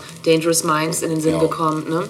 Stimmt äh, wo dann irgendwie ein Lehrer oder eine Lehrerin an eine Schule kommt, Mhm. die irgendwie rough ist und dann wird irgendwie durch, weiß ich nicht, ganz tolle Methoden das Ganze dann ganz toll. Ähm, hier ist es nicht so einfach. Mhm. Also er bemüht und bemüht sich und es wird nicht so richtig besser, es wird eigentlich nur brutaler. Mhm. ähm, und ja, wie schon eingangs erwähnt, gilt der Film als einer der ersten, als eines der ersten Schüler-Lehrer-Dramen, ähm, das sich mit Gewalt an Schulen auseinandergesetzt hat. Ähm, durchaus auch mal auf die Spitze getrieben und es passiert viel in kurzer Zeit, wo man sich auch fragt, okay, ist das, also ist das sehr realistisch? Aber okay, so ist das halt manchmal in Filmen. Ne? Und äh, interessant ist auch, dass schon seit 55 eben auch so die sozialen Hintergründe der Schüler so ein bisschen untersucht werden. Oberflächlich auch nur, aber immerhin. Ne? Also es wird irgendwie thematisiert. Ähm, interessant ist, und vielleicht ist dir der Film auch deshalb irgendwann mal untergekommen, ähm, weil der Film ein ganz bestimmtes Lied als Eröffnungs- und Abspannssong hat. Nämlich Bill Haleys Rock Around the Clock. Ach. Okay, krass. Und ähm, das Lied gab es schon, also die Single war schon erschienen, als der Film gedreht wurde. Ja. Die Produzenten wollten aber ein Lied, das äh, die Jugend ansprechen sollte, Ja. weil es war auch schon auch ein Film, der sich an Jugendliche richten sollte. Und Glenn Ford, der Hauptdarsteller, hat sich äh, deshalb mehrere Platten seines Sohnes geliehen und darunter war eben auch Rock Around the Clock.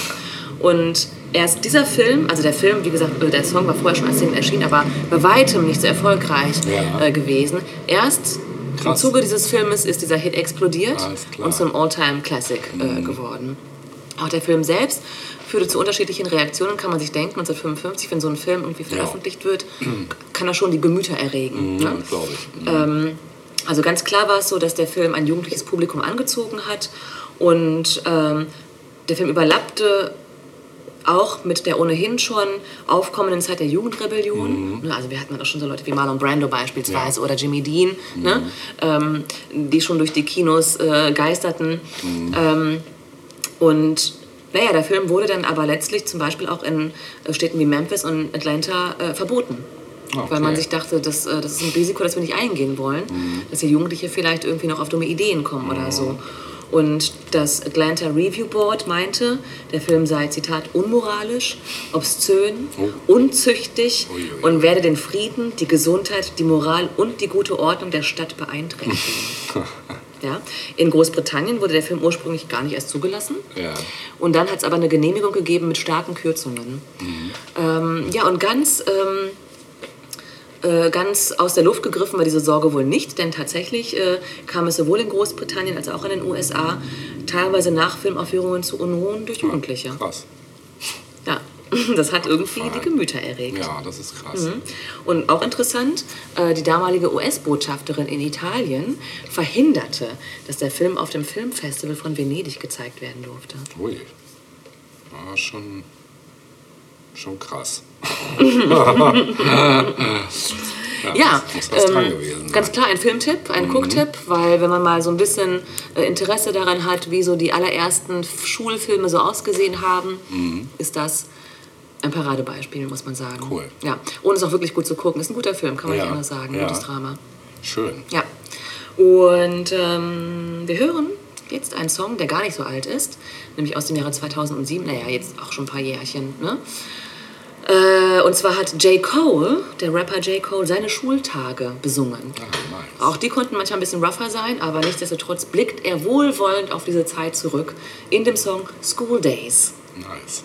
Hören wir jetzt. Yeah, as we continue on, Take y'all the name of this shit right here is called School Days.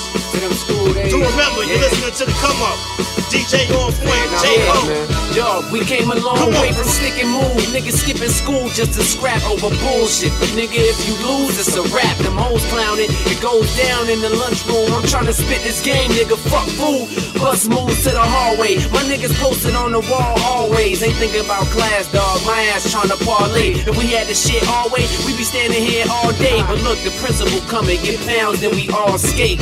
All late to class with fake passes. Living life in the fast lane, but ain't passing. Daydreaming, trying to be the next J's and Dame Dashes. Ain't even open my book and it's time to change classes.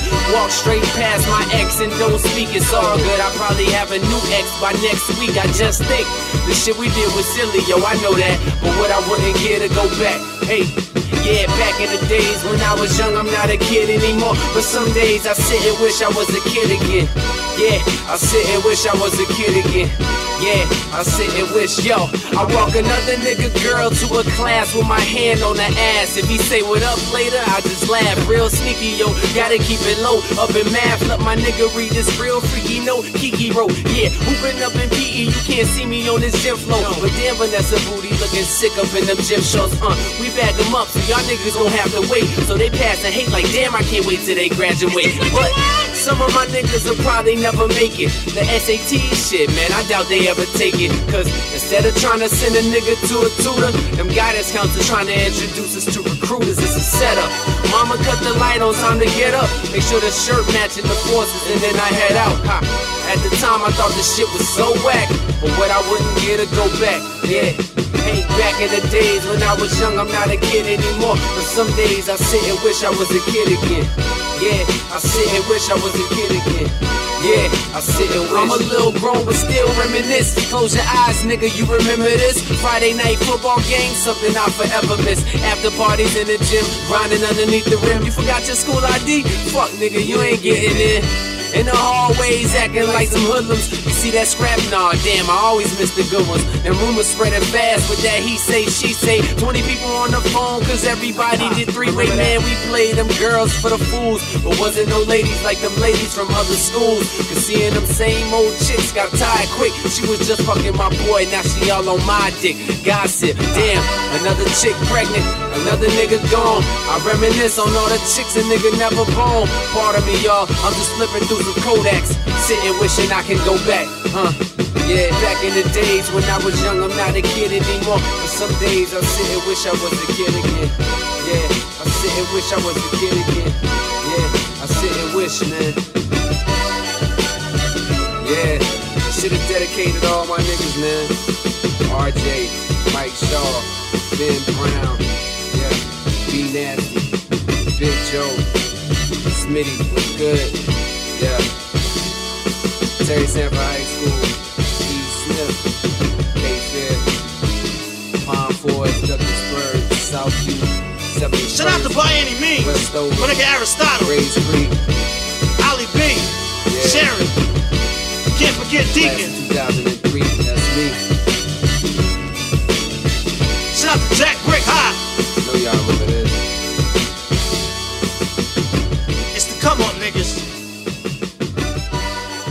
Ja, zurück in den Tagen. Ich gehe jetzt mal zurück in die 90er und komme zu einer Serie. Eine Serie, die du mit Sicherheit auch kennst und wahrscheinlich auch gesehen hast, wenn es heißt Parker Lewis. der Coole von der von der Schule. Ja, wir hatten den schon mal kurz erwähnt und hatten festgestellt, er war wirklich der Coolste.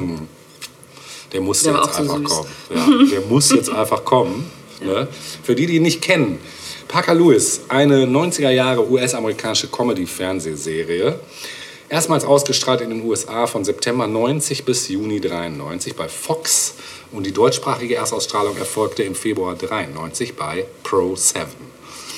Ja, die Serie handelt von den drei Freunden Parker Lewis, Mickey Randall und Jerry Steiner, die sich mit Witz und möglichst viel Coolness den absurden Problemen ihres Teenagerlebens stellen. Besonders zu schaffen machen ihnen die tyrannische Highschool-Rektorin Grace Musso und deren rechte Hand Frank Lammer, der Schulschläger Larry Kubiak sowie Parkers jüngere Schwester Shelley. Ja, mh, in den vielen Folgen müssen Parker, Mickey und Jerry einen ausgefallenen Plan entwickeln, um eine völlig verfahrene Situation zu retten. Und typisch für die Serie ist der surreale, comicartige Witz. Äh, So besitzt Jerry einen Mantel mit unzähligen hilfreichen Gegenständen. Kubiak hat übermenschliche Körperkräfte und einen unterbelichteten kindlichen Verstand. Miss Musso zerbricht durch Aufwerfen ihrer Bürotour regelmäßig die Scheibe derselben. Äh, bei jeder Folge gab es zu Beginn einen Running Gag, der meist am Schluss nach dem eigentlichen Ende der Folge nochmals aufgegriffen wurde. Und typisch ist auch die Untermalung durch Reggae-Musik. Das weiß ich gar nicht mehr. Erinnerst du dich daran? Ja. Und ab der dritten Staffel wurde der Fokus der Serie dann verändert. Die Handlung verlagerte sich aus der Schule in das Privatleben der Hauptcharaktere. Und so hat Parker nun eine feste Freundin namens Annie. Die Veränderungen wurden zwiespältig aufgenommen. Das weiß ich auch noch. Ich habe auch, glaube ich, die dritte dann nicht mehr geguckt. Da auch viele beliebte Elemente wie die Konflikte mit Mrs. Musso zum Beispiel gestrichen wurden. Ja, kurz zu den Charakteren selbst. Parker Lloyd Lewis hat ab der zweiten Episode bis zum Anfang der dritten Staffel einen Seitenscheitel mit Tolle, trägt meist Hawaii-Hemden über Stoffhosen in Karottenform und weiße Turnschuhe. Ja, war so cool, oder? Ja. Er trägt seine Uhr wie Jerry Steiner rechts und arbeitet nach der Schule im elterlichen Videogeschäft Mondo Video. Er erscheint grundsätzlich erst zur zweiten Unterrichtsstunde, was er mit absurden Ausreden, zumeist in Form von eingespielten, gefälschten Fernsehberichten auf dem Fernseher von Miss Musso, entschuldigt. Er hilft Mickey in Liebesangelegenheiten und handelt mit Konzertkarten, Tonträgern, Süßigkeiten und Getränken. In der dritten Staffel kehrt er zu einer, seiner, äh, einer Frisur ähnlich der aus der Pilotfolge zurück. Und ab da hat er auch die Spitznamen Park und Parky und es fehlt ihm gelegentlich die Coolness, um schwierige Situationen zu meistern. Alles Sachen, die die dritte Staffel nicht weiter erwähnenswert machen. Mickey Randall ist der beste Freund von Parker. Sein dunkel gelocktes Haar ist nach oben tupiert. Dazu trägt er ausgewaschene Jeans, ein lässiges Hemd mit bis zu den Ellenbogen aufgekrempelten Ärmeln und zerschlissene Schuhe. Er spielt E-Gitarre und benutzt des Öfteren den Ausspruch Coole Sache, Parker. Er arbeitet im Atlas Diner. Jerry Steiner, hm, der Assistent von Parker, ihn zeichnen seine Nickelbrille, sein Mantel mit dem unerschöpflichen Repertoire an Gegenständen und die devote Grundhaltung aus. Er redet Parker mit Mr. Lewis, Sir, an und erfüllt alle ihm gestellten Aufgaben. In brenzlichen Situationen stößt er ein erschrockenes Eek aus, woraufhin er meist blitzartig verschwindet. Der wiederholte Hinweis auf seine Bar, Mitz, Bar Mitzvah zeigt, dass er aus einer jüdischen Familie stammt. Ja, Shelley, die kleine Schwester von Parker, steht darauf aus, ihm eins auszuwischen und dafür kooperiert sie auch mit Miss Musso. Parker kann die Streiche oft umdrehen, sodass Shelley die eigentliche Leidtragende ist. Und einst war sie die Freundin von Jerry Steiner und auch schon in Mickey verliebt. Oft leidet Shelley unter der Beliebtheit ihres Bruders, der in einigen Folgen tatsächlich auch den großen Bruder spielt und ihr bei einigen Problemen hilft. Ja, kommen wir noch zu Kubiak. 1,98 groß, 140 bis 178 Kilogramm schwer und im Footballteam natürlich der Highschool. Er ist durch stampfende Laufgeräusche und eine heruntergepitchte Stimme charakterisiert. Er hat einen gigantischen Appetit, seine Intelligenz ist aber wenig ausgeprägt und häufig ist er ein sanfter Riese. Aber auch ein Freund. Ja. Er wird von Parker Lewis mitunter ein wenig manipuliert, um in, in seinem Sinne zu handeln. Ein wirkliches Vorführen findet aber nicht statt und Parker legt Wert auf freundschaftlichen Umgang mit ihm. Als Running Gag kommt es immer wieder zu Situationen, in denen Larry jetzt Hunger oder Larry Hunger sagt und daraufhin zumeist von Jerry Steiner mit, einer kleinen zappelnden, mit einem kleinen zappelnden Fisch gefüttert wird. Ja, abschließend noch Mrs. Musso, die Rektorin. Ihr ganzes Handeln ist darauf ausgelegt, die Schüler, besonders Parker, zu geißeln und zu disziplinieren. Typisch für sie ist das Aufwerfen der Bürotour, wenn sie einen Schüler zu sich bestellt hat und dabei zerbricht immer die Scheibe der Tür. Sie bevorzugt Männer mit großen Händen, was häufig erwähnt wird. In der dritten Staffel wird sie etwas sanftmütiger dargestellt, wenn ihr Hauptaugenmerk dann auf der Suche nach einem Ehemann liegt. Ja, Gastauftritte. Es gab eine Menge krasse Gastauftritte, was mir gar nicht so bewusst war. Ähm, Mila Jovovich tritt in der Pilotfolge auf. Sigi Marley Krass. tritt auf. Ozzy Osbourne. Shannon Tweed. Weird Al Jankovic tritt auf. Vincent Scavelli tritt auf. David Faustino und Robert Englund. Krass. Also schon. Ne? Insgesamt gab es 73 Folgen, verteilt über drei Staffeln, die in den USA eben von 90 bis 93 ausgestrahlt wurden und bei uns dann von 93 bis 95. Und im November 2009 wurde die erste Staffel der Serie auf Deutsch als DVD veröffentlicht. Staffel 2 folgte dann im April 2010 und Staffel 3 im Mai 2011. Alle Boxen haben jeweils fünf Discs und im November 2011 erschien eine Gesamtveröffentlichung aller drei Staffeln auf Blu-ray. Ja, nach längerer Abstinenz im deutschen Sprachraum wurde die Serie ab 2010 wieder regelmäßig auf ORF 1 ausgestrahlt. Im deutschen Fernsehen wurde die Serie erstmals nach 17 Jahren ab Januar 2016 auf RTL Nitro ausgestrahlt. Den kannte ich auch noch nicht, RTL Nitro. Ähm, ja, wir wollen noch ein Musikstück hören. Wir hören von der amerikanischen ja, Highschool-Band, kann man sagen. Now Now aus Minnesota hören wir den gleichnamigen Titel School Friends. Viel Spaß damit.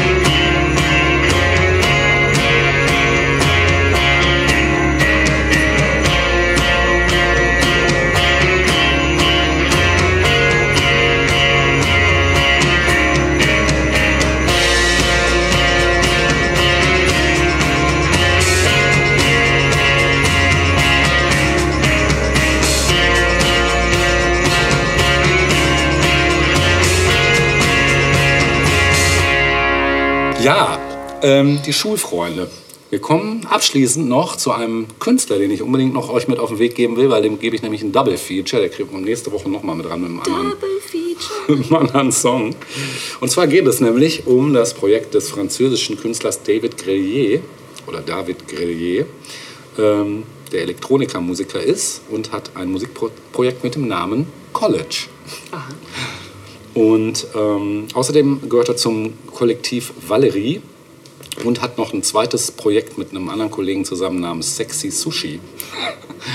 Geht aber heute hauptsächlich um College, denn College war in Greliers Worten der Versuch, die Emotionen meiner Kindheit in meine Musik zu synthetisieren und wurde stark von der amerikanischen Popkultur der 80er Jahre beeinflusst. Also 80er Jahre Seifenopern und einer Ästhetik, die ich besonders mag. Farbe, Bilder, silbrige Filme und die Sonne. Bilder von Los Angeles, Chicago und all den anderen Städten, die mich nach wie vor faszinieren.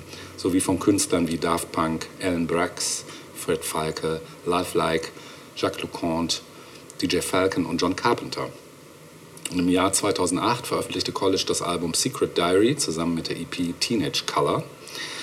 Und im Jahr 2011 veröffentlichte äh, die Gruppe ihr zweites Album Northern Council.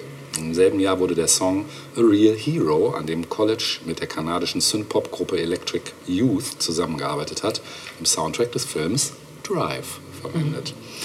Und wurde in Frankreich zu einem Hit, der Platz 26 erreichte. Und im folgenden Jahr wurde derselbe Song in den Soundtrack des Films Six, Nine- 96 Hours Taken 2 aufgenommen.